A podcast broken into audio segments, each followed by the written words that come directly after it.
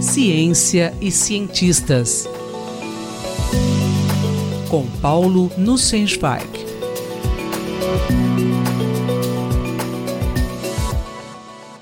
Professor Paulo Nussensweig, qual a contribuição da filosofia na formação dos cientistas? Caro Júlio, caras e caros ouvintes. Hoje vamos entrar numa polêmica que estampou páginas no jornal Folha de São Paulo recentemente. Aproveitando visita ao Instituto Serra Pilheira, no Rio de Janeiro, o professor Antônio Coutinho, um imunologista português que dirigiu o Instituto Gulbenkian em Lisboa com enorme sucesso, concedeu uma entrevista publicada no dia 3 de junho. Num trecho, ele dizia: Por isso, filosofia não é ciência, porque nunca progride. Eu tenho o maior respeito pelos filósofos, porque o objetivo da filosofia é o mesmo que o da ciência: explicar ao mundo e a nós próprios. Agora, nós temos um bom processo e eles não têm, portanto, estão fadados a desaparecer. O que é o objetivo da filosofia vai ser resolvido pela ciência e a filosofia vai passar à história. Coutinho estava defendendo que a ciência avança através da experimentação, excluindo hipóteses que falham em descrever adequadamente os resultados de observações, e que isso não ocorre com a filosofia. Como seria de se esperar, a declaração gerou protestos. No último dia 1 de julho, a Folha publicou um artigo intitulado Por que Filosofia da Ciência Importa?, de Subrena E. Smith, professora da Universidade de New Hampshire, nos Estados Unidos. No meu entender, é, pelo menos em parte, um contraponto à declaração de Coutinho. A professora Smith defende a importância da filosofia na educação científica, explicando que a filosofia trata de questões que não podem ser resolvidas exclusivamente pelos fatos e que a filosofia da ciência é a aplicação dessa abordagem ao domínio científico. Segundo ela, vários dos seus estudantes partem da ideia que a filosofia é uma disciplina referente apenas a questões de opinião, enquanto a ciência desvenda fatos e revela verdades objetivas. Ela apresenta algumas razões para má vontade com a filosofia que identifica na maioria dos seus alunos. Eu chamo a atenção para as preocupações com verdade, objetividade e vieses cognitivos.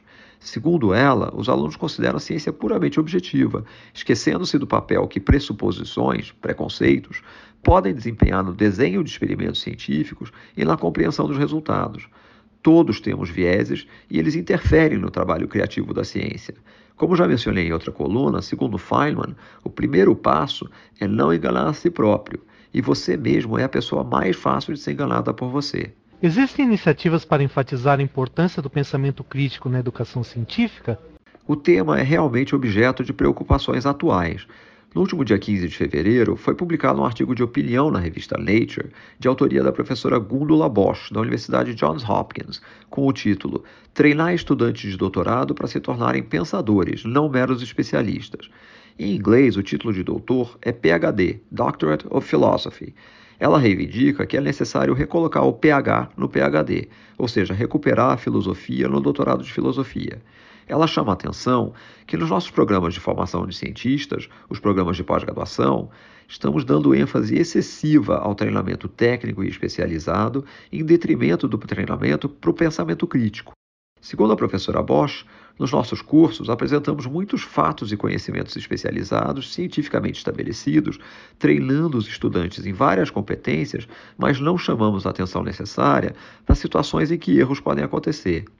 Ela preconiza que estudantes devem ser apresentados ao processo científico como ele é, com suas limitações e potenciais equívocos, assim como com seus aspectos divertidos, as descobertas por acaso, serendipidade e alguns fracassos hilários. Para tentar mudar essa situação, ela criou, juntamente com um colega, um novo curso de pós-graduação em ciências biomédicas chamado R3. Parte do tempo que seria dedicado a disciplinas específicas passa a ser dedicado a atividades mais genéricas, destinadas a estimular o espírito crítico e a chamar a atenção para diversos aspectos de natureza ética que permeiam a atividade científica. Ela diz que ainda é cedo para tentar avaliar os resultados, o que depende da formação de várias turmas de alunos. Eu vejo essa iniciativa com simpatia, tendo em mente uma citação do filósofo físico francês Henri Poincaré.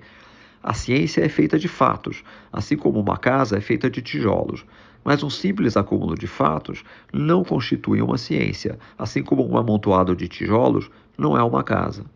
Esse foi o professor Paulo Sensweig que falou comigo, Júlio Bernardes, para a Rádio USP. Ciência e cientistas com Paulo Nussensweig.